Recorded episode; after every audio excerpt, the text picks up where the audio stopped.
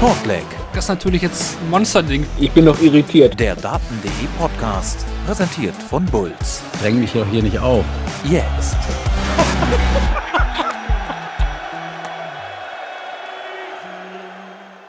Wer hat nach so einem Dartag eigentlich noch Luft zu quatschen? Der erste dritte Wochentag nach der Weihnachtspause hatte es definitiv in sich und hat zum allergrößten Teil das gehalten, was er versprochen hat. Gabriel Clemens steht zum zweiten Mal im Achtelfinale, das als deutsches Highlight vorneweg. Der Weltmeister ist raus und das alles besprechen wir heute bei Shortleg, dem Daten.de Podcast, presented by Bulls und das machen wir im altbewährten Shortleg-Duo. Mein Name ist Marvin Fanboom und wieder zurück aus London. Ich begrüße dich ganz herzlich hier, Kevin Barth. Hallo Kevin. Ja, hallo alle miteinander. Das ist ja ganz ungewohnt nach, äh, äh, ich glaube beim Warm-up war ich das letzte Mal dabei, ne? Zwölf Tage Podcast-Pause. Tatsächlich. Wir haben die Zeit gut überbrückt, würde ich sagen. Wir haben hier viele Stammuser, die wieder dabei sind. Hallo an alle, die hier live bei Twitch jetzt um diese Uhrzeit mit dabei sind. Knapp nach 0 Uhr. Wir hätten es fast geschafft, äh, kurz vor 12 zu starten. Vielleicht knacken wir das ja doch noch in den nächsten Tagen. Ja, vielen Dank fürs Einschalten, fürs Live mit dabei sein. Wir feiern hier so ein bisschen die Aftershow-Party vom Sieg von Gabriel Clemens. Und ihr könnt euch gerne natürlich wieder beteiligen über den Chat. Wir werden eure Anregungen und Fragen hier mit reinnehmen, in die Sendung einfließen lassen. Dann werden wir, denke ich, wieder eine gute Stunde hier miteinander verbringen. Natürlich auch ein großes Dank an alle, die sich das Real Life auf dem Weg zur Arbeit, beim morgendlichen Frühstück oder sonst wo anhören. Ihr empfangt Shortleg auf den bekannten Podcatchern wie Spotify, mein Sportpodcast.de, Apple, Google Podcasts sowie auch Amazon Music und dem Daten.de YouTube-Channel. Und falls ihr Fragen habt, wie gesagt, jetzt gerne hier in den Chat oder an die Social Media Accounts von Daten.de. Ihr erreicht uns auf Facebook, Twitter, Instagram oder auch im Daten.de Forum. Ja, Kevin, was für ein Darttag nach drei Tagen Weihnachtspause. 25% Deutsche im Ali Pelli. Eine Wahnsinnsstimmung, aber sehr fair, oder? Ja, also prinzipiell, ich meine, Barney gegen Price war natürlich ein bisschen was, was ich jetzt mitbekommen habe, aber ansonsten war es okay, was äh, was nicht so, als dass es einem groß aufgefallen wäre. Äh, und dann ist es ja, denke ich, eine Stimmung, mit der man, mit der man gut umgehen kann. Das auf jeden Fall pickepacke voll der Elli Pelli und wir besprechen natürlich die sechs Partien des Tages, muss man jetzt ja sagen, sind nicht mehr acht, sondern pro Session nur noch drei Partien, nur in Anführungsstriche. Dafür gibt es halt eine längere Distanz und die ist ja teilweise heute auch schon zu tragen gekommen. Wir gehen rein in den Nachmittag, Kevin. Es ging los, sag ich mal, so ein bisschen gemütlicher nach der Weihnachtspause. Ein nettes Spielchen zum Reinkommen zwischen Dimitri Vandenberg und dem Polen Christoph Ratajski. Hier gewinnt am Ende Dimitri mit äh, 4 zu 1. Was äh, hast du als Gründe ausgemacht, warum der Belgier hier am Ende siegreich ist? Ja, er hat ein bisschen solider gespielt als sein Gegner. Also es, es war ein wirklich guter Satz dabei von Dimitri, der zweite, wo er, glaube ich, 40 Darts gebraucht hat. Und ansonsten war das konstanter als der Gegner, weniger Fehler gemacht als der Gegner.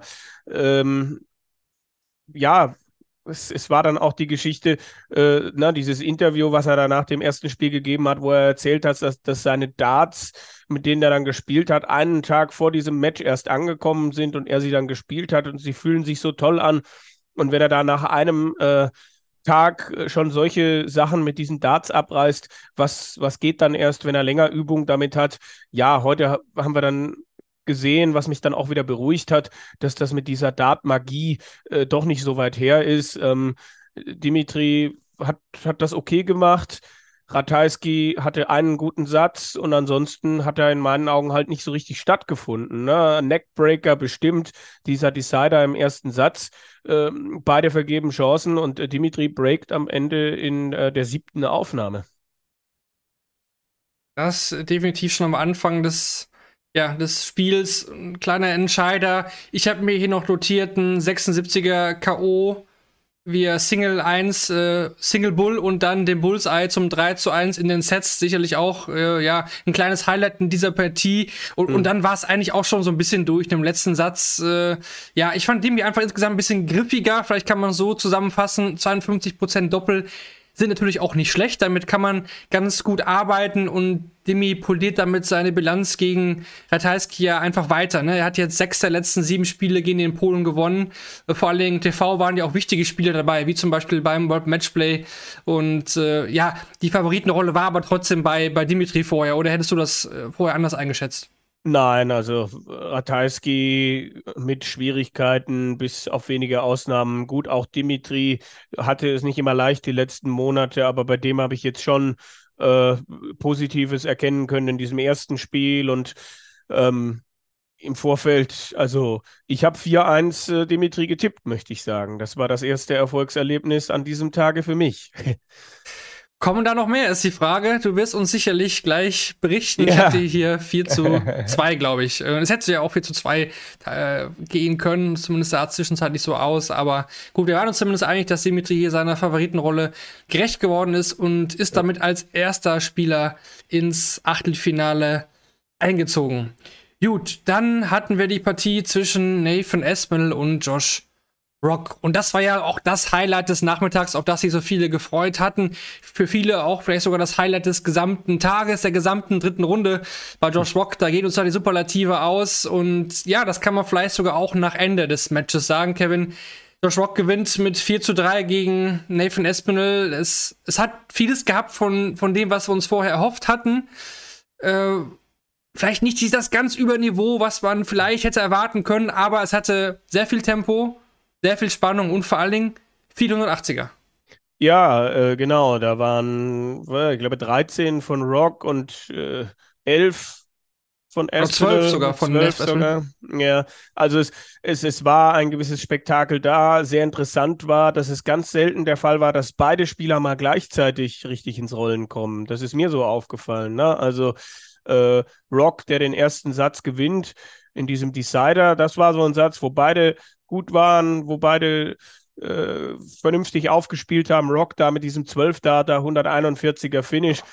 Und dann ist er aber zwei Sätze irgendwie komplett weg. Irgendwie. Äh, und, und Espinel kommt ins Rollen und führt 2-1. Und dann übernimmt äh, Rock wieder die Kontrolle, zwei Sätze lang, führt 3-2. Dann lässt es wieder schleifen. Espinel kommt zum äh, 3-3. Und dann führt Rock 2-0, weil er rechtzeitig wieder aufwacht. Und plötzlich lässt er wieder nach und am Ende schenkt es ihm Espinel ein bisschen diese Story mit den 37 verpassten Doppeln äh, von The Asp, die, die muss man natürlich schon auch erzählen. Definitiv. Äh, zwei, äh, 29 Prozent bei Espinel haben wir und 42 bei, bei Rock. Da ist natürlich ein großer Unterschied, vor allen Dingen über so eine äh, lange Distanz. Was habe ich hier noch notiert? Du hast es schon richtig gesagt. Der Rock war zwischendurch irgendwie immer weg, aber er kam dann brutal stark wieder. Zwischendurch mal so ein Elf-Data eingestreut. Zum 99er Finish war auch dabei, ne? Die genau. Tops, Tops über Tops, Tops, ja. Und äh, da war, da war Espel dann kurz vom Scoring her nicht ganz so griffig, ne? Und dann, dann kommt er aber eigentlich gut zurück und äh, nach dem 2 0 dachte ich auch, okay, das Ding ist jetzt durch. Aber dann, dann breakt Espel gegen die Darts nochmal und äh, hat es ja zumindest äh, in der Hand, dann auch äh, in die Verlängerung zu schaffen. Ne? Und dann ja. haben wir natürlich Situationen, 16 Rest und Espinel schafft es nicht mit drei Darts, das Ding zu checken. Und wir müssen auch darüber reden, dass er, ja, viel abgesetzt hat mit seinem Wurf. Wir kennen das ja von ihm. Wir hatten es hier auch schon öfter besprochen, ne, dass er schon mal ja nochmal neu ansetzt. Und äh, da kam natürlich auch die Frage auf, ist das Datitis? Ähm, sind das Anzeichen von Datitis? Er verneint es ja immer, die Experten verneinen es ja auch. Ähm, ja, aber es, es, es wurde dann zusammen mit dem Publikum, die natürlich auf sowas dann noch einsteigen. Ne? Man hat auch viele Rocky-Gesänge äh, gehört, fand ich. Mhm. Natürlich auch Espinel-Fangesänge. Also es kommen beide sehr, sehr gut an bei den Fans, muss man sagen. Ja, aber er hat es dann nicht geschafft. Aber da muss man noch erstmal einen Josh Rock da wirklich loben, der dann 70 einfach pop-pop, würde Wayne Mardell sagen, mit zwei Darts zum Matchgewinn einfach dann auch brutal bestraft und auscheckt.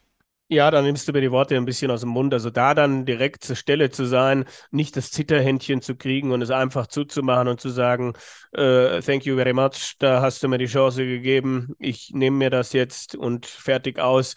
Das ist schon ziemlich äh, stark. Ähm, ja, Interessanterweise waren das ja am Ende auch Doppel, die äh, Aspinall verpasst hat, die eigentlich zu seinen Stärkeren in diesem Spiel gehört haben. Ne? Also er hat sich ja dann irgendwann viel auf diese 16-8-Bereich äh, eingeschossen, äh, während halt dann äh, Tops äh, oder auch Doppel 18, äh, soweit ich das weiß, gefühlt gar nicht funktioniert hat.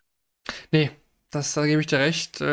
eigentlich seine, seine Stärke da dieser Bereich gewesen, aber ja, ich bin trotzdem einfach äh, fasziniert von, von Rock. Es reden ja. ja so viele über ihn. Ich meine, vor der WM, während der WM jetzt, er hat seinen ersten Satz gegen Justiz verloren, ne? Dann kommt er gut rein jetzt, nimmt Kellen Riss raus, jetzt Espinel und natürlich kommen wieder die Fragen im Interview auf, ne? Wie weit kannst du es gehen für dich? Was, was, glaubst du? Glaubst du wirklich dran, Weltmeister zu werden? Und der glaubt da, da wirklich an, an sich selbst und mittlerweile, weiß nicht, wie es dir, dir geht, ich kann so eine Rock-Cross-Story irgendwie nicht mehr ausschließen.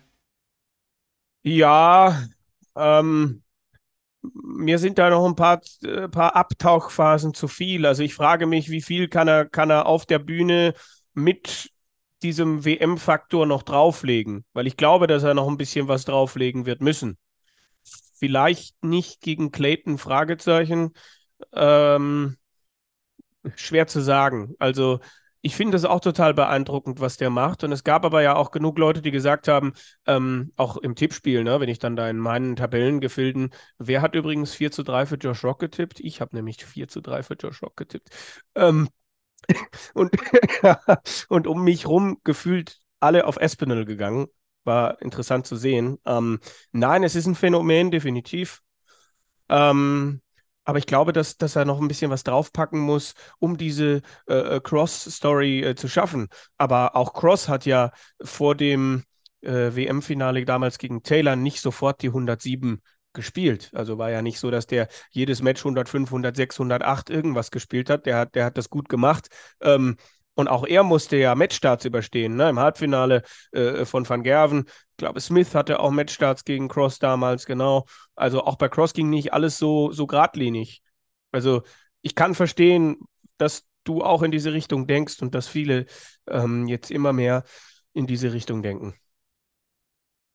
Ja, das, das ist einfach so, ne? Er gibt einem einfach das Gefühl, dass er so ein echt, hier kommt auch im Chat, jemand schreibt, ein cooler Zocker.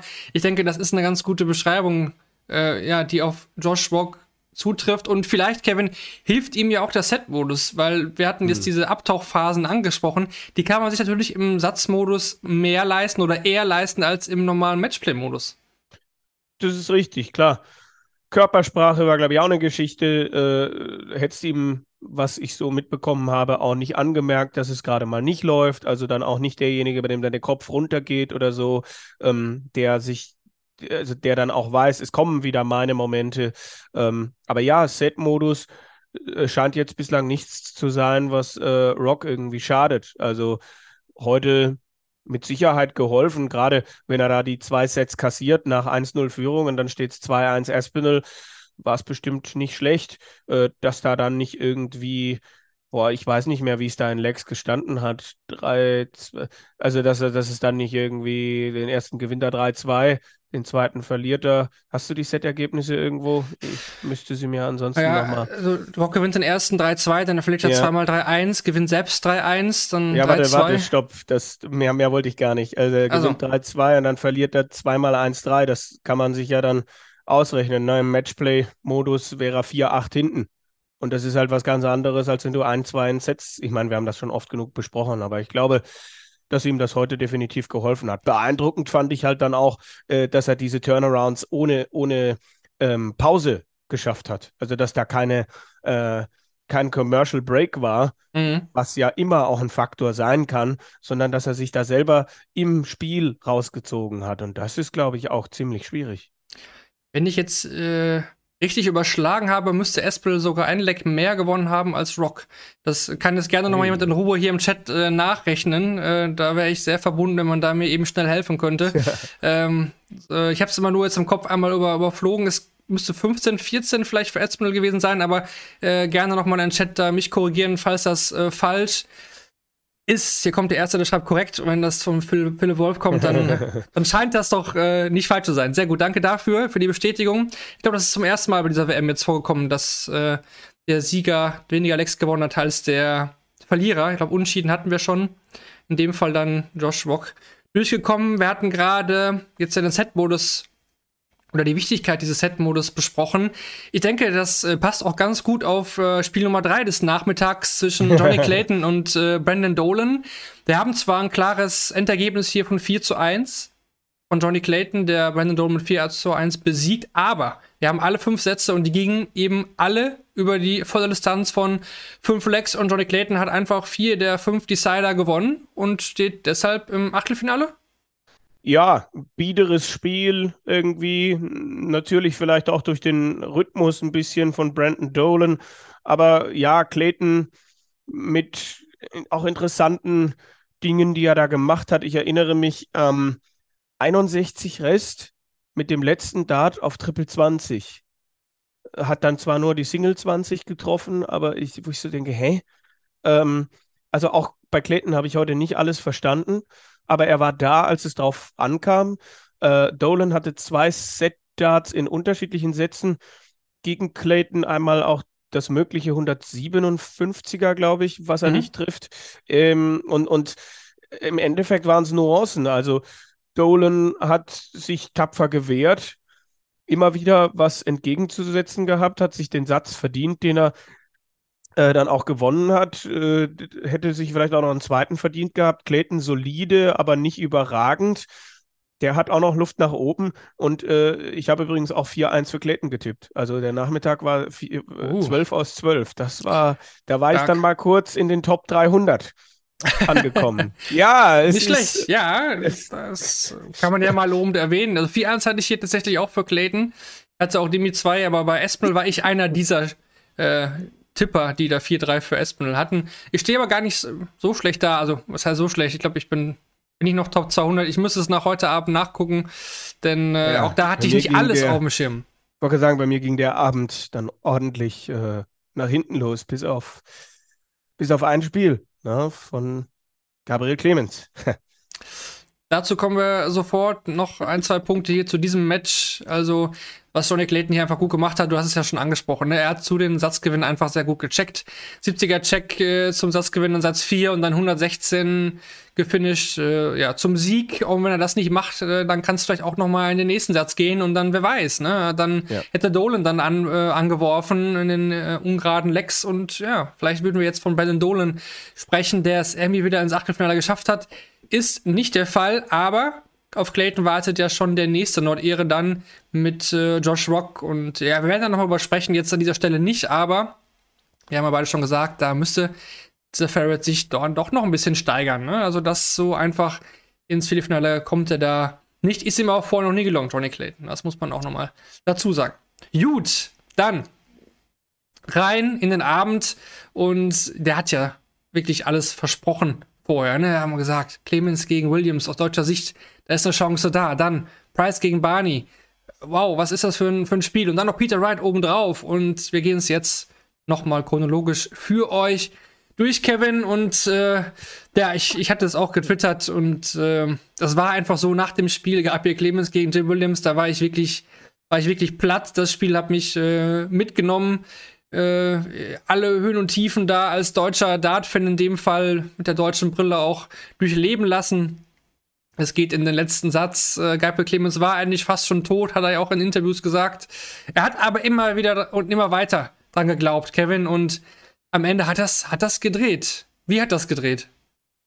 Ähm, gute Frage, ne? Also gegen einen Spieler, der äh, über 60 Prozent auf die Doppel dann auch insgesamt getroffen hat. Ich meine, er hat diesen einen Matchstart überlebt, aber wir reden da jetzt nicht irgendwie von, von einer einfachen Kombination. Es war die Doppel 6 am Ende einer 126. Die kann man dann auch mal verpassen. Ich glaube, äh, Gabriel Clemens hat es äh, geschafft, ähm, dann auch sein Scoring anzuheben. Ne? Also, um, um, um sich diese Chancen dann, die er bekommen hat, auch zu kreieren. Und natürlich dann auch viele dieser Chancen zu nutzen. Also, ähm, angefangen mit äh, 64er Finish, letzter Dart auf Doppel 16, 110 gecheckt und dann nochmal ein Leck später, glaube ich, wo er mit dem allerletzten Dart äh, zuschlägt. Ähm, guter Start dann in diesen Entscheidungssatz. Äh, dann steht es 1-1 und dann haut der dann elf Data raus. Also das spricht ja dann auch für das äh, unfassbar gute Scoring letztlich. Ne? Und äh, dann dieses Bull-Finish, wo ja auch alle möglichen Leute eskaliert sind. Ähm, das alles zu tun, äh, das generelle Spiel von Gabriel Clemens, äh, von Gaga, ist besser geworden, genau zum richtigen Moment, als er 2 zu 3 und 0 zu 2 letztlich hinten war. Ich glaube aber, dass das Scoring definitiv verbessert war und dadurch dann auch äh, die, die Möglichkeiten da waren, aber viele Möglichkeiten waren es ja dann auch nicht, ne? Also der eine für die 64, der eine für die 110 und so weiter. Also ähm, das waren, die mussten dann halt auch sitzen. Also eine Mischung aus, aus, aus ganz vielen Faktoren. Aber ich war schon auch einer derjenigen, die gesagt haben, nachdem es dann 2-2 stand in Sets, nachdem es dann 2-3 stand, ich habe nicht dran ge geglaubt, dass er zurückkommt. Ich habe gedacht, das, wir werden im Nachhinein wieder darüber reden, dass die Chancen da waren, dass es zwei Set-Darts zum 3-1 gab, die dann eben nicht gefallen sind. Tim Williams spielt eine Doppelquote von 65 Prozent und abgesehen von Satz 1 eigentlich immer ein 100er Satz-Average. Ja. Einmal minimal drunter. Hast du Jim Williams so stark erwartet? Boah, das ist eine gute Frage. Also, ähm, er ist ja ein erfahrener Spieler. Ich finde, das darf man nicht vergessen. Ja, auch jemand, der bei der äh, BDO entsprechend äh, vorne dann auch mitgespielt hat. Ich finde, das darf man nicht vergessen. Also, ähm, ich hatte jetzt nicht erwartet, formulieren wir es anders, dass Jim Williams Average um 10 Punkte abstürzt. Aber dass beide in der Lage sind, wirklich dann so ein äh, starkes Spiel über, über ganz lange Zeit dann auch abzuliefern, das hatte ich so nicht auf dem Schirm. Also diese, diese Geschichte, die das generelle Spiel ähm, geschrieben hat. Ich meine, 4-3, das kannst du dir auch geben mit 7, 8 Punkten weniger im Average und vielen verpassten Doppeln auf beiden Seiten, aber das war es ja nicht. Also ich muss sagen, also ich habe auch mit einem engen Match gerechnet. Ähm, ich hatte es vorher nicht 50-50 gesehen, hat schon ein bisschen Gaga vorne gesehen, weil ich, ich auch fand, äh, dass er das äh, im ersten Spiel angenommen hat, sein, seine Setzlistenposition. Er war auch, sag mal, nur vor der Rangliste her gesehen, der Favorit und ein umgesetzten Spiel in Runde 3 bei einer WM. Äh, das ist eine Chance. Ja, und es war Klar. jetzt eben nicht James Wade, weil man sagen könnte, okay, Tim Williams hat so gescheckt, wie es James Wade zu seinen besten Zeiten äh, getan hat oder immer noch äh, teilweise ja macht. Ähm, aber er war eigentlich, er war eigentlich schon da. In Satz 1, reden wir da nochmal drüber, gewinnt er, weil Williams auch noch nicht ganz drin war. Ne? Mhm. Satz 2 war. Ist dann Gaga völlig weg irgendwie, genau. finde ich. Ja. ja, und dann ja, checkte die 157, ja, in, in Satz 3, dann den 13 Data im Decider, wo es auch schon so ein erste, erster Knackpunkt war, ne? Decider in Satz 3, dann gewinnt er, spielt er stark von vorne weg, nicht zu machen. Ja. Ja. Und dann Satz 4 kann er eigentlich schon früher einen Break holen, im ersten Leck, sogar meine ich direkt. Ähm, macht er nicht. Und dann, du hast ja schon angesprochen, die beiden Set-Darts vergeben und da steht es nicht 3-1, sondern 2-2. Und das ist ja ein komplett anderes Spiel dann. Ne? Vor allem, da kommt ja die Pause. Entweder du gehst äh, mit 3-1 in die Pause, ins Commercial Break rein oder mit 2-2. Ja. Komplett andere Situation. Und dann sagst du ja genau richtig, Williams hat zwischendurch Sechs auch aus sieben gewinnt er da dann, ne? Äh, ja. in, dem, in dem dritten Satz, äh, fünften Satz und dann 2-0 vorne im sechsten Satz. Also, pff. Und teilweise war Gara ja weit weg in Lex, weil Williams auch echt gut gescored hat. Ne? Also die Doppelquote mal, mal, klar, steht hier raus, 65 Prozent. Ist, über die Distanz ist das eine Mega-Quote. Das ist, da gewinnst du eigentlich, wenn du ein bisschen scorest, sag ich mal, in der Regel so ein Spiel. Was ich aber auch stark fand bei Williams, die Setup-Shots, die waren ja auch immer, also jedes Mal, wenn, wenn, wenn Williams so bei 190 stand oder so knapp ne, oben drüber, es waren immer irgendwie zwei Triple dabei. Der hat am Ende immer einen Finish und dann hat er einen Dart gebraucht und das Leck beendet. Und dann wirklich so mental zurückzukommen. Und wir haben ja öfter auch schon Spiele gehabt, ja, wo, wo Gaga so mentale ähm, Rückschläge nicht so gut weggesteckt hat. Ein Beispiel, sag ich mal, bei Danny Noppert, bei diesem Match im World Prix, wo der damit, da hat, keine Ahnung, war es Nummer 13 oder so reinkam, ne, ins Ja, Leck. ja, und dann im 12 Data quasi spielt, nachdem er 12 am Doppel vorbei wirft. Ja, genau. Ja. Da, da hat er sich nicht von erholt. Heute hat er sich mega erholt. Äh, die Fans, gut, die waren da, die Stimmung war fair, aber es waren auch viele Deutsche da. Aber Williams wurde nicht ausgebucht oder sonst was, fand ich vom Spirit her ähm, echt mega. Also das war schon äh, elektrisierend teilweise in Ali Pelli selten so erlebt. für so ein Spiel, wo jetzt Clemens gegen Williams spielt, wo ich denke, die meisten Fans, wenn sie jetzt nicht gerade Deutsche oder Waliser sind, die nehmen das mal so mit als äh, Einstieg in den Abend, ne? Aber wie er da echt das dann am Ende auch kaltschnäuzig macht, so. Und hier kommt auch im Chat, schreiben viele, äh, mentale starke Leistung hätten wir ihm nicht zugetraut. Ähm, ja, ich glaube, dieser, dieser erste Sieg hat einfach gut getan vor ein paar Tagen und auch die Art und Weise einfach mal ein, ein ungefährdetes 3-0, wo dann auch hinterher keiner irgendwie über die Leistung spricht, wie es letztes Jahr dann war, als er sich da irgendwie gegen Louis Williams durchgewurstelt hat. Ähm, glaube ich aber auch 3-0, aber das war eine ganz andere Sprache, die dieses 3-0 vor äh, vier Tagen, äh, ach Quatsch, ähm, Heute ist der 27. Lang langsam rechnen, vor sechs Tagen. Ähm, das, wird, das war eine, eine, ganz andere Geschichte. Und dann kommt vielleicht noch als i-Tüpfelchen auf die Torte obendrauf Weihnachten mal wieder zu Hause. Scheißegal, ob ich da, was hat der Kollege aus dem äh, von der Saarbrücker Zeitung gesagt, als er vor Ort war, ja, sechs, sieben Stunden in die eine Richtung, sechs, sieben Stunden in die andere Richtung. Raubt das nicht auch Kraft? Das tut es vielleicht, aber ähm, das erste Mal nach drei Jahren wieder Weihnachten zu Hause. Also das kann vielleicht auch nochmal ein Boost gewesen sein. Also alles zusammen. Und vielleicht auch die Tatsache, äh, ja, dass er auch schon mal am 27. Dezember ein Spiel in der dritten Runde gewonnen hat, keine Ahnung. Aber ähm, ich glaube, das war ganz wichtig, wie dieses erste Spiel am 21. Dezember verlaufen ist. Ja, und wer weiß, was das jetzt alles noch freisetzt, ne? Also, jetzt reden ja. wieder viele schon ne, über den nächsten Gegner. Wir wollen es jetzt heute noch nicht tun, aber. Ich finde das, ich das auch immer so ein bisschen, also auch, auch, auch wie dann Jim Williams von, von der deutschen Presseagentur dargestellt wurde, der liegt weit in der Weltrangliste hinter Gaga. Ja, ja warum denn? Weil er, weil das eine Zwei-Jahres-Rangliste ist, zum Teufel nochmal. Also finde ich, finde ich despektierlich. Also Gaga war der Favorit, aber nicht der der haushohe Favorit oder sowas. Oder was habe ich vor ein paar Tagen gelesen? Ja, und dann könnte in der nächsten Runde der mit, mit, mit Alan Suter der nächste Ungesetzte warten, wo ich so denke, hallo, es gibt noch einen Danny Noppert. Also ja. Mm, finde ich. Galama, find ich, Galama. Sagen wir so. Mai, mai, mai. Aber ähm, ja, es ist, es ist zum. Er, er schreibt definitiv wieder Geschichte. Es ist zum zweiten Mal ein Deutscher bei der WM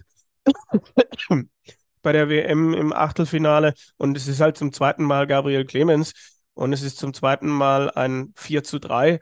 Ähm, und diesmal auch nochmal mit einer ganz eigenen Geschichte. Äh, und das wird natürlich auch Kraft geben. Ich bin froh, dass er mindestens einen Tag Pause hat. Ich glaube schon, dass man davon ausgehen kann, dass er dann am 29. abends angesetzt ist. Ich glaube, er hat auch Glaubst nichts du? dagegen. Ja. ja. Ich äh, glaube eher, dass er an einem Mittag dann am, am Freitag ran muss. Aber weil ich glaube, dass sie, dass sie Price, Match und White und White, gut, bei White ist es nicht mehr. Gut, da ja, schon gespoilert. Belgier könnte man natürlich, könnte man natürlich am 29. auch ansetzen. Klar, dass man mit der Hälfte, du hast auch recht, es könnte, könnte sein, da äh, darf man Ich glaube, dass, dass Clemens Noppert oder Clemens Suter vielleicht sogar echt so eine Nachmittagssession Match sein könnte. Ja, dagegen, Aber dagegen spricht diese ich Geschichte mit dem, mit, dem deutschen, mit dem deutschen Markt, dass die PDC bislang bei der WM alles versucht hat, um den deutschen Markt ähm, zu bedienen. Dass kein einziges deutsches Spiel. Aber äh, war, war Hempel Raymond Smith nicht auch am Nachmittag? Das ist richtig. Das lag dann aber, glaube ich, eher an, den Ost, Ost, an diesem australischen Ding. Also, dass wenn es abends stattgefunden hätte, dass es dann in Australien mitten in der Nacht gewesen wäre. Das heißt, hier hm. hat man dann einen Kompromiss äh, glaube ich, gefunden. Also dieses, dieser deutsche Markt spricht, finde ich, schon für ein Primetime-Spiel ähm, äh, morgen. Wir sind ja jetzt schon am 28. Dezember. Correct, ja. äh, ich würde aber jetzt zum Beispiel definitiv sagen, äh, dass ein Martin Schindler, über den wir gleich noch sprechen werden, dass der definitiv in der Abendsession, wenn er weiter käme, in der Abendsession des 30. Äh, Dezember spielen würde. Ja, wir werden es auf jeden Fall beobachten. Ihr werdet es auf äh, daten.de nach, nachlesen können. Ähm, hier kommen auch ein paar Beiträge dazu rein. Ich denke auch eher nachmittags ist auf den ersten Blick von den Namen her für Nicht-Deutsche vielleicht am uninteressantesten. Ja, da, da spielen viele Interessen rein. Die PDC wird das äh, so entscheiden, wie sie es äh, am besten für sich hält, wie immer. Und ja. äh, Ja, also für uns war es natürlich auch wieder ein Abend, der sorgt natürlich für viel Aufmerksamkeit. Da berichtet natürlich jetzt wieder, ja, nicht nur die, die Dart Insight Presse, sondern das wird alles ein bisschen breiter. Ne? Da, der Deutsche wieder im Achtelfinale. Wie weit geht's noch? Und dann, ähm, ja, kommen da viele Seiten um die Ecke. Hat bei uns auch natürlich wieder für, äh, ja, großartige Zahlen gesorgt und äh, kleinen Ausfällen von Servern, das ist einfach bei der WM auch dann so, wenn dieser Ansturm kommt nach so Matches, nach wenn die Deutschen gewinnen, dann dann gibt es da kein Halten mehr. Das ist einfach so. Ja, dann ging es ja auch weiter und eigentlich. Mit der Enttäuschung des Abends. Mit der Enttäuschung des Abends, so hätte ich es auch fast eingeleitet. Ähm, es war jetzt im Nachhinein echt so ein Spiel so zum Runterkommen. Ne? Gavin Price gegen Levin von Barnefeld, wo, wovon viele gesagt haben, das wird äh, richtiger Cracker. Barney hat Gavin Price zweimal beim Grand Slam geschlagen. Heute gewinnt er nicht einen Satz gegen Gerben Price, er verliert mit 0 äh, zu 4 und ja, du hattest dir da mehr von versprochen, ich hatte mir da mehr von versprochen, wahrscheinlich die ganze Dartswelt hat sich davon mehr versprochen. Äh, ja, Gerben Price reicht hier so ein bisschen seine, seine B, B-Form, C-Form, sein B-Game, wie man das auch ausdrücken mag, ne? Und von Barney bin ich schon ein bisschen enttäuscht, muss ich sagen klar, mit, mit, die, mit der Pause, mit all dem, na, bei Barney ist es ja schon auch ein Faktor, dass man sagen kann, bei Turnieren, wo er dann vier, fünf Spiele am Tag macht oder so, äh, bei diesen typischen ITV-Sonntagen oder so, könnte man jetzt nicht erwarten, dass er einen großen Run startet, aber die WM mit so viel Pause zwischen den Spielen, immer nur ein Spiel pro Tag, da könnte er doch auf den Punkt da sein. Aber es gibt bei Barney eben auch diese Tage.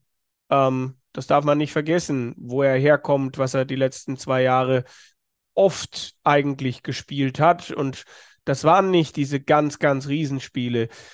Ich hatte mir das schon auch erhofft, weil ich äh, eine Entwicklung bei Barney dann auch gesehen habe. Aber das Ding ist, es ist einfach nichts für ihn gefallen. Auch schon früh im Spiel. Und Price, der, äh, glaube ich, auch zwei Sätze lang überhaupt kein Doppel verpasst und äh, okay, irgendwann fängt er an zu schluren, aber dann ist dann, da ist auch Barney weit und breit nicht zu sehen. Gut, er schüttelt da die beiden Highlights raus, die 125 und die 147, aber das war dann halt eher für die, für die, weiß ich nicht, ähm, Portokasse so ein bisschen, wenn es Geld für die äh, schönen Checkouts geben würde. Ähm, es war nicht konstant genug. Price musste vielleicht nicht. Ähm, hätte mich natürlich auch interessiert, wie dann ein Barney ihn hätte fordern können, der zehn Punkte drauflegt, ähm, weil Price hat mir heute eigentlich über weite Strecken auch nicht gefallen, aber er hat das Nötigste getan. Ähm, und äh, hat das Ding dann halt auch, ja, verdient, auch in dieser Höhe gewonnen. So hat dann auch ein Barney nichts im Achtelfinale zu suchen, bei aller Liebe. Ein äh, möglicher Turning Point hätte sein können, ein 94er Finish womit Barney zum 1 zu 2 in den Sätzen verkürzt hätte. Es ist nicht gefallen. Im Gegenzug macht Price das Ding dann halt äh, zu. Am Ende checkt der Iceman 128 zum, zum Sieg und äh, ja, aber überzeugt hat er mich auch nicht. Da bin ich bei dir. Aber vielleicht musste er das jetzt auch in dem Fall nicht. Ich denke, er hat sich auch auf ein ganz anderes Spiel eingestellt. Viel, viel knapper. Vielleicht auch äh, dann ja ein bisschen kraftsparender unterwegs gewesen, was das äh, Emotionen und so angeht. Klar, hat er die wie immer rausgelassen. Aber jetzt nicht auch übermäßig. Vielleicht hat er sich auch echt auf was anderes da eingestellt. Im Endeffekt hat er jetzt äh, Kraft gespart. Und wenn man sich das Roy so ein bisschen anschaut, ne, ja, da hat er jetzt die erste Hürde aus dem, aus dem Weg geräumt, die vielleicht, ja, auch was die nächsten Runden angeht, die höchste war, vielleicht jetzt, ja, oder die gefährlichste, sagen wir, von vorne weg. Und wenn man jetzt so ein bisschen weiter schaut, Ryan Searle, José de Sousa, der nächste Gegner, dann kommt äh, ja der Bereich von Gaga. Ähm, das sind jetzt keine Spieler, wo Price wahrscheinlich sagen wird, ähm, die werden mir so gefährlich, dass ich mich hier ganz warm anziehen muss. Ja, bin ich mal sehr gespannt. Price, Searle würde ich jetzt zum Beispiel sagen oder tippen, äh, klingt für mich jetzt, oder klingt natürlich auf den ersten Blick nicht so spektakulär. Aber ich glaube schon auch, dass ein Ryan Searle ordentlich einen auspacken kann. Aber klar, äh, gibt es da herausstechendere Matchups, Gegner ähm, und, und er wird schon mit sich zufrieden sein, Price, egal wie gut oder schlecht das heute war.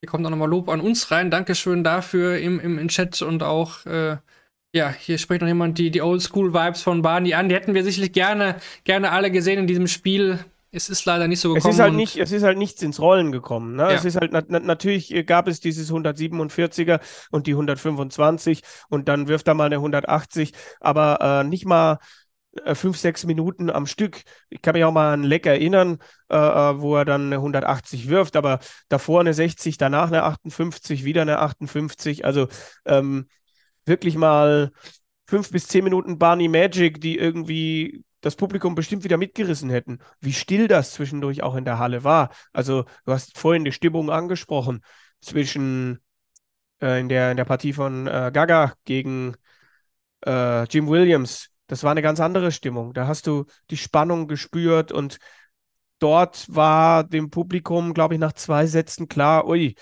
hier müsste jetzt aber was ganz Heftiges passieren, dass hier nochmal äh, Bewegung reinkommt.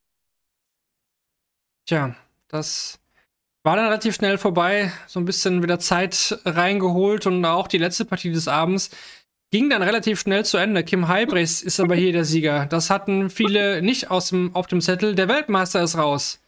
Peter Wright verliert mit 4 zu 1. Und eigentlich, Kevin, kann man ja fast behaupten, dass Kim Heibrechts hier der Sieg schon durchaus auf dem Silbertablett serviert worden ist. Ja, also im ersten Satz ähm, habe ich dann auch gedacht, wo ist Kim? Er hat doch hier eine Chance. Ja, und er, er hat sich dann gesteigert ab dem zweiten Satz. Ähm, aber Wright hat ihn halt auch gelassen. Ne? Wirklich dann auch klare Chancen mit zwei Darts in der Hand auf Doppel, mit drei Darts in der Hand auf Doppel liegen lassen. Dann auch, dann wirft er eine 26, dann wirft er eine 25, dann, dann hat er 91 Rest und spielt 17 und, und haut dann den zweiten, will er, glaube ich, in die Doppel 17 werfen und, und wirft den dann vom Board weg und äh, lauter so Geschichten. Und ich glaube, der letzte ging in die, in die 9 statt in die 14. Also da waren in allen Bereichen waren da Dinge dabei, die waren krampfig, die waren nicht so, wie sie sein sollten. Zweimal die Darts gewechselt. Ähm, das war heute ein bisschen Weihnachten für Kim, der auch immer wieder gezeigt hat, warum er aktuell nicht zu den Top 16 gehört. Da waren viele Ausreißer auch in die falsche Richtung dabei, aber er hat eben auch oft genug ähm, das abgeräumt, was noch auf dem Tisch übrig war. Und äh, das hat gereicht. Das hat für ein 4-1 gereicht. Und das zeigt eben irgendwie auch, in welcher durchaus erschre äh, erschreckenden ähm, Verfassung sich äh, Snakebite hier präsentiert hat, was ja alles nicht von ungefähr kommt, hat uns ja auch im ersten Spiel nicht so gut gefallen. Korrekt, und wir hatten ja auch schon im Vorhinein, muss man sagen, darüber gesprochen. Wir können Peter Wright nicht einschätzen. Wir wissen nicht, in welcher Form er ist. Wir wissen nicht, wie es Joanne geht. Äh, sie war jetzt zumindest auch wieder vor Ort. Ähm, mein Ex hat ja auch von vor Ort berichtet. Sie sah jetzt nicht so äh, fit aus. Das kann wahrscheinlich auch gar nicht sein, äh, nach den ganzen Sachen, die jetzt zuletzt waren. Aber ja, was auch jetzt reinspielt, natürlich die Story, die wir jedes Mal haben. Die Dartswechsel. Er spielt mit oder fängt an mit anderen Darts, wechselt dann zurück äh, zu einem anderen Set und als das nicht geklappt hat, dann wieder zurück zum ursprünglichen Set. Und es hat einfach heute nicht den gewünschten Effekt gehabt, diesen Peter Wright, ich wechsle den Dart, den Dart äh, Effekt, äh, der kam heute nicht zum Tragen. Es hat einfach nichts geändert und äh, hier schreibt auch jemand im Chat und das habe ich auch so wahrgenommen, dass äh, das Gefühl da aufkam, dass er da so ein bisschen dann verzweifelt ist, dass selbst das nichts ähm, ja, bringt, dass das sein Spiel nicht nach vorne treibt. Ähm, ja. Es gab mal vereinzelt Lecks, die waren dann okay. Und der hätte ja vielleicht sogar jetzt am Ende sogar noch äh, das Ding verlängern können. Ne? Also der Checkdart auf Doppel 18 war ja da. Ja. Er macht es nicht, Kim da mit dem letzten rein, aber ja, es hat, war, es hat war, nicht War gestimmt. das letzte Lecken 21, 21 Data? Habe ich das irgendwie richtig im. Ja, ja. ja. ja. Das sagt, äh, sagt auch was aus. Also, äh, ja, einfach äh, äh, die letzten beiden äh, Set Sätze dann auch im Decider äh, entschieden worden. Der Decider davor war deutlich besser von Kim. Das waren, glaube ich, 14 Darts. Ähm, und hier war die Tür nochmal sperrangelweit offen. Ähm, aber Wright hat nicht den Weg gefunden. Er geht nicht unverdient raus. Ob das 4-1 ausgehen muss, Fragezeichen. Aber ja, er hat genug Fehler gemacht und Kim hat sie bestraft. beide nicht über die 92 gekommen ähm, im Heftig, ne? Average. Das ist schon heftig. Ja, Kim wir- wirft fünfmal 100 plus mehr. Wright deutlich vorne bei den 140ern. Kim eine 180 mehr. Ja, 8 von 25 auf die Doppel bei Peter ist natürlich auch nicht, auch nicht Ja, gut. aber 12 von Kim- 34 ist auch Ja, nicht so viel besser. Ne? ja. Also in Statistiken kann man es gar nicht so sehr ablesen, ne? wenn man Ja, jetzt aber so alleine auch die. Tatsache, dass Kim äh, fast 10 Darts mehr auf die Doppel bekommt oder er bekommt ähm, er bekommt Ja. äh, 10 Darts mehr als, als Peter.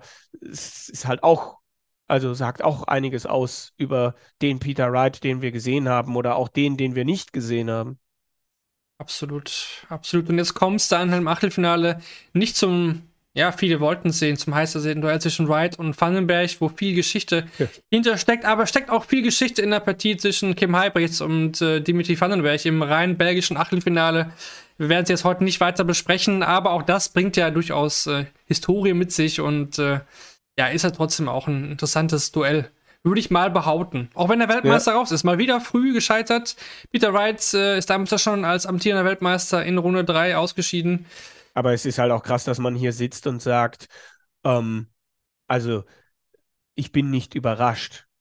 Ich bin, also, ne, also dass der Weltmeister äh, nicht irgendwie ganz, ganz den deepen Run hat. Ich bin, ich bin nicht überrascht. Und das sagt, finde ich, auch schon viel. Das stimmt. Das stimmt. Ich glaube, viele, viele Zeitungen oder Leute, die sich nicht so mit dem Dartsport beschäftigen, werden dann das als große Sensation vielleicht äh, Mhm. raushauen, dass der Peter Wright hier gegen Kim Hype so deutlich ausscheidet. Aber wenn man sich ein bisschen tiefer mit der Historie jetzt auch in diesem Jahr und den ganzen Ergebnissen auseinandersetzt, dann kann man, denke ich, schon wirklich auch zu dem Schluss kommen, dass das jetzt keine Riesensensation war. Eine Überraschung war es vielleicht doch, weil Ja. ne, Kim auch jetzt nicht in der Überform hier äh, angekommen ist in der ersten Runde. Gut, musste er in seinem ersten Spiel auch nicht viel zeigen, aber naja, der Weltmeister ist raus und so eröffnet er natürlich auch äh, die untere Section. Das ist ganz, ganz klar. Gut, Kevin. Wir kommen Ach vor ja. allem zu einer Kategorie oder jetzt zu den ganzen Kategorien. Das ist ja nicht nur eine. Das ist aber die erste von denen, die wir wie immer durchgehen werden. Wir kommen zu den Useful Stats. Präsentiert bei Darts Oracle, wo wir ja nochmal den statistischen Blick auf Turniertag Nummer 10 werfen. Und klar, da dreht sich gleich vieles um Gabriel Clemens, aber auch den Nachmittag, der darf da nicht zu kurz kommen. Ich lese wie immer die Statistiken vor. Nachdem Nathan Espinel bisher alle seine fünf Entscheidungssätze im Alexander Palace für sich entschied, verlor er den siebten Satz gegen Josh Rock trotz eines 97,22 Averages. Dabei wurden ihm vor allem Doppelfelder zum Verhängnis. In nur einem der letzten sechs Sätze erzielte er eine Doppelquote von über 40%. Fünf der letzten zwölf Legs, in denen, er, in denen er Darts auf Doppel hatte, musste Nathan Espinel abgeben. Mit 1380ern hat Josh Rock den zweitbesten Wert an Maxima eines Nordiren bei der Weltmeisterschaft aufgestellt. Nur Daryl Gurney warf bei seinem Spiel gegen Gavin Price im Jahr 2021 mehr 180er. Zusammen brachten Espinel und Rock 25 180er an das Board. Nur in einer Partie in der Runde der letzten 32 in der WM-Historie wurden mehr 180er erzielt.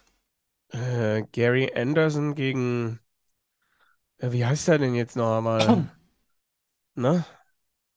Das, Das musst ist doch für Philipp. wissen. Das musst du doch wissen. Gegen Chris Marvin. Doby, Vatimena, ich weiß es nicht. Ah ja, gut. Anderson und Doby kann natürlich sein, dass es da ordentlich gerappelt hat. Aber in der Partie damals, in der Anderson 19 180er geworfen hat, das war doch äh, äh, irgendein John, Bo John Bowles. Oh, War Michael Smith der, gegen Rob Cross ist es, schreibt Ach, der Philipp. Gott, ach Gott, ach Gott. Aber ach völlig Gott. auf dem Holzweg, völlig auf dem Holzweg. Kann man auch mal Anderson sagen. Doby war erst Achtelfinale, das war, stimmt, das war ein Achtelfinale Ja, damals. das stimmt, ja. Aber dieses Jahr ist es wieder letzte 32. Hm. Gut, kommen wir zum, Pa- zur Partie Gabriel Clemens Jim Williams. Gabriel Clemens hat durch den Erfolg gegen Jim Williams seinen sechsten Sieg bei der Weltmeisterschaft gefeiert und zieht damit mit Max Hopp gleich. Bereits 117.500 Pfund hat Clemens bei der WM eingespielt. Nach seinem Achtelfinalzug steht er hierbei knapp vor Hopp mit 116.000 Pfund an Einnahmen. Mhm. Zwei seiner letzten drei Achtelfinals in Major-Turnieren kamen nun also im Alexandra Palace zustande. Nachdem Clemens im sechsten Satz bereits mit 0 zu 2 zurücklag, waren er sechs der letzten sieben Legs und erzielte über diesen Zeitraum einen Average von 103,46 Punkten. Fünf der letzten sechs Legs beendete Clemens mit seinem ersten Dart auf Doppel. So gelang ihm zuletzt mit 64, 110, 74, 81 und 85 gleich fünf Finishes von über 60 Punkten. In den letzten sechs Legs stellte Clemens jeweils einen dreistelligen First Nine Average auf. Tim Williams traf in der dritten Partie 15 seiner 23 Versuche auf die Doppelfelder. Mit einer 65,22 Doppelquote stellte er die höchste Doppelquote eines Spielers auf, der mindestens 15 Decks in einer WM-Partie gewann. Seinen einzigen Match auf der Doppel 6 verpasste der Waliser jedoch im Entscheidungsleck des sechsten Satzes. Danach bekam er nur noch einen einzigen Dart auf Doppel. Und den hat er auch gemacht. korrekt, korrekt. Und dann noch was zu Peter Wright. Er verlor gegen Kim Halbrechts und schied damit wie vor zwei Jahren als Titelverteidiger in Runde 3 aus. Außerhalb seiner Titelverteidigung gab es nur drei Fälle, in denen der amtierende Weltmeister vor dem Achtelfinale ausschied. Allgemein waren Wrights Verteidigungen vom Major-Titel selten von Erfolg gekrönt. Sechs TV-Ranglistenturniere gewann er, im Jahr darauf erreichte er jedoch nie das Halbfinale. Das ist faszinierend mit dem Titelverteidiger, ne? Also letztes Jahr Viertelfinale raus, davor dritte Runde raus. Von Gerven war Titelverteidiger 20. Gut, der hat das Finale erreicht. Aber die letzten drei Jahre ist der Titelverteidiger nie übers Viertelfinale hinausgekommen. So sieht's aus. Okay, dann machen wir weiter. Jetzt auch gerne wieder zum Mitabstimmen hier im Chat. Wir kommen zu den äh, Kategorien Match of the Day und Player of the Day. Wir beginnen wie immer mit dem Match of the Day. Ich denke, es gibt vielleicht zwei Contender heute, mm. wenn man ehrlich ist. Äh, auf das Spiel des Tages, Kevin, wie fällt da deine Wahl aus? Ja, also es, es muss natürlich äh, Dolan gegen Clayton. Ach halt. Äh, ich würde sagen, äh, Rock, Rock Aspinall ist für mich das Match des Tages. Und äh, dafür dann aber Gabriel Clemens, ähm, der Spieler des Tages. Ja, hier auch gerne wieder im Chat mit Rock abstimmen. Aspinall. Habe ich Rock Clayton gesagt? Ich, die, Ab die Abstimmung läuft. Ich denke, es gibt, wie du schon gesagt hast, zwei äh, Contender, ne? Aspinall gegen Rock und Williams gegen, gegen Clemens. Äh, manche mögen ja auch so Upsets, ne? aber jetzt hat mich das Spiel Wright gegen Halbrechts mal einfach gar nicht abgeholt von der Qualität her. Deswegen, mhm. ähm, ja, hier läuft die Abstimmung noch. Warten wir noch einen Moment, dann nehmen wir das mit rein hier in die Sendung, nochmal live. Also, hier kommt raus, 82% fallen auf Clemens gegen Williams als Spiel des Tages. Ist natürlich absolut nachvollziehbar, aber wenn man da sich für Rock Espinel entscheidet, auch absolut, hat mich auch am Nachmittag äh, am meisten mit ins Boot geholt. Ja, dann äh, Spieler des Tages sagst du, auch gerne hier wieder abstimmen, ja, sagst du Gabriel, Gabriel Clemens. Clemens ja. ja. gut, da möchte ich jetzt mal sagen, Viva Wer wird Millionär auch. Ich würde mal gerne 100% sehen, aber äh, nee, nee, alles gut. Da könnt ihr auch gerne nochmal hier im Chat abstimmen. Die Abstimmung läuft gleich nochmal eine Runde. Wir nehmen das gleich nochmal mit auf, aber wir blicken schon mal ein bisschen weiter, um ein bisschen das Tempo nochmal zu erhöhen. Auf den, ja, was haben wir denn morgen? Ist Mittwoch, also am 28.12. Man kommt da mit den ganzen Feiertagen durcheinander, welcher Wochentag ist. Morgen ist Mittwoch, der 28.12. oder heute. Je nachdem, ne? also wenn ihr es hört, dann heute. Wir beginnen Nachmittag. Wir gehen die Partien kurz durch, Kevin. Unsere Favoriten, mm. ein, zwei Sätze, das soll reichen. Los geht's mit Ryan Searle gegen Jose de Sousa. Gesucht wird der Achtelfinalgegner von Gerben Price. Ja, mir gefällt de Sousa weiterhin nicht so richtig. Searle, glaube ich, wird sich durchsetzen, könnte aber durchaus eng werden. Ja, ich bin auch bei Searle, ähm, aber ich glaube auch, dass das eng wird. Aber ich lasse mich hier gerne das Bessere belehren, aber ich glaube nicht an einen ähm, hochqualitativen Schlagabtausch. Ich glaube, wer ja. weniger Fehler macht, gewinnt dieses Spiel, würde ich fast behaupten.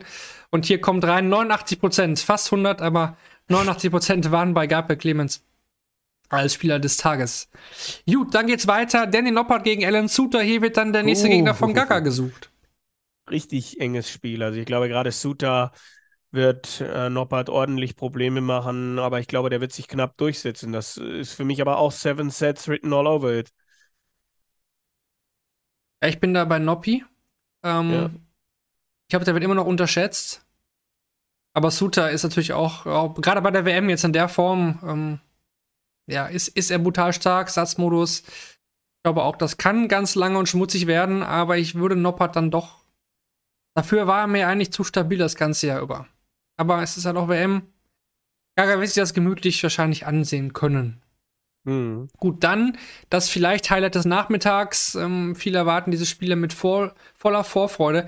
Gary Anderson gegen Chris Doby. Tja.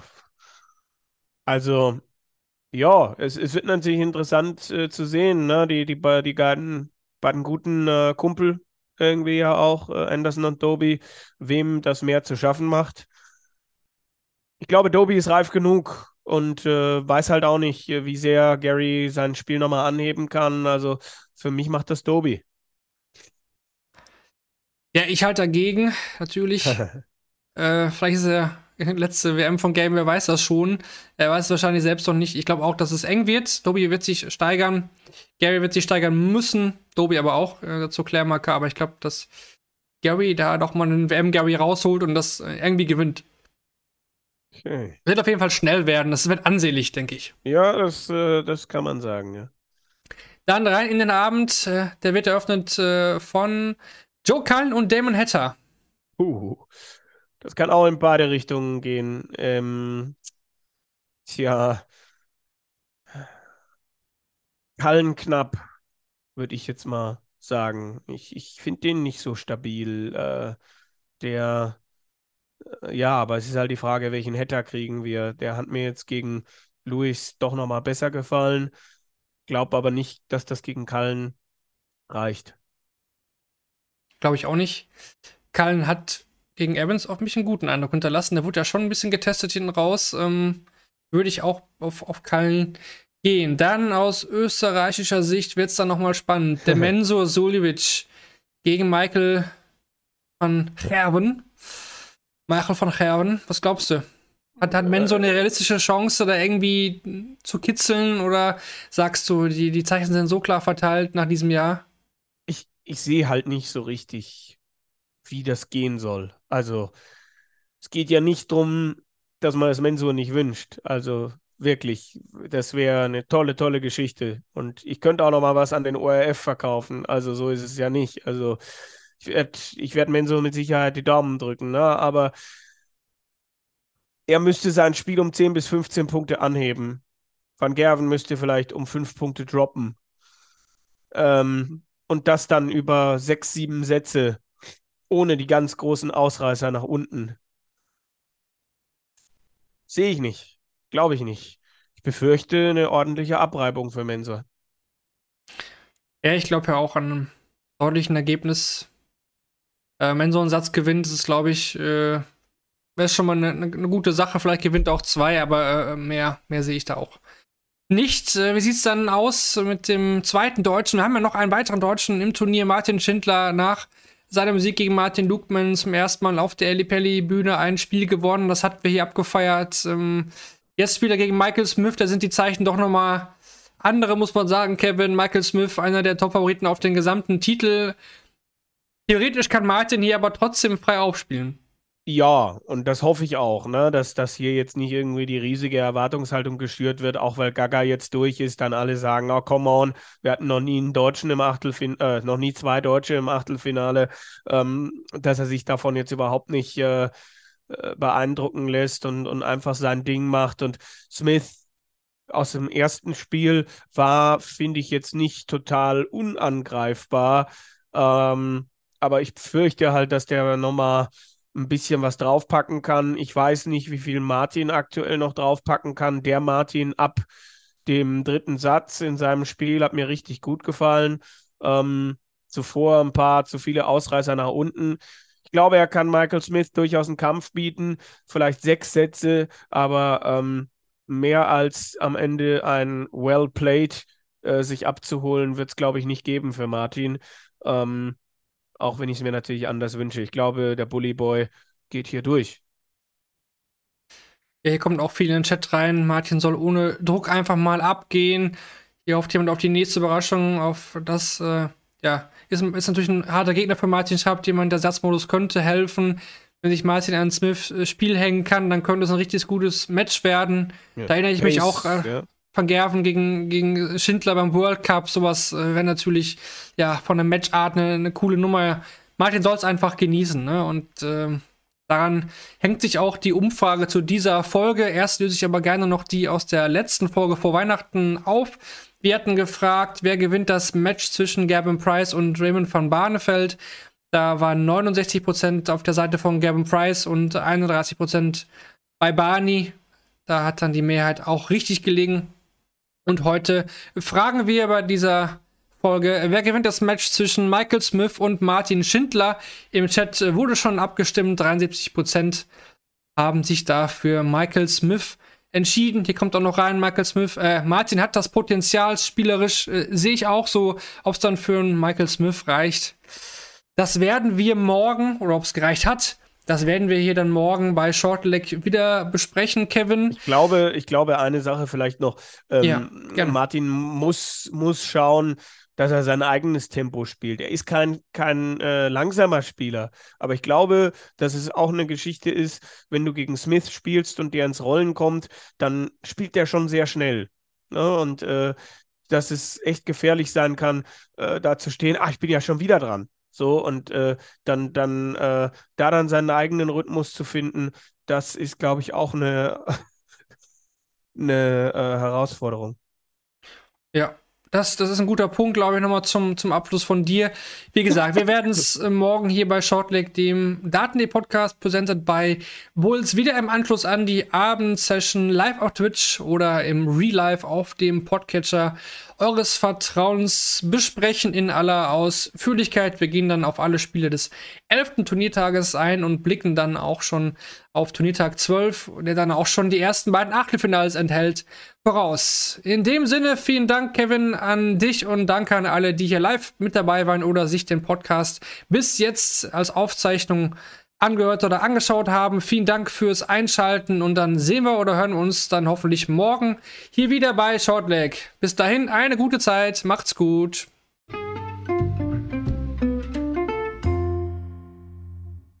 Schatz, ich bin neu verliebt. Was?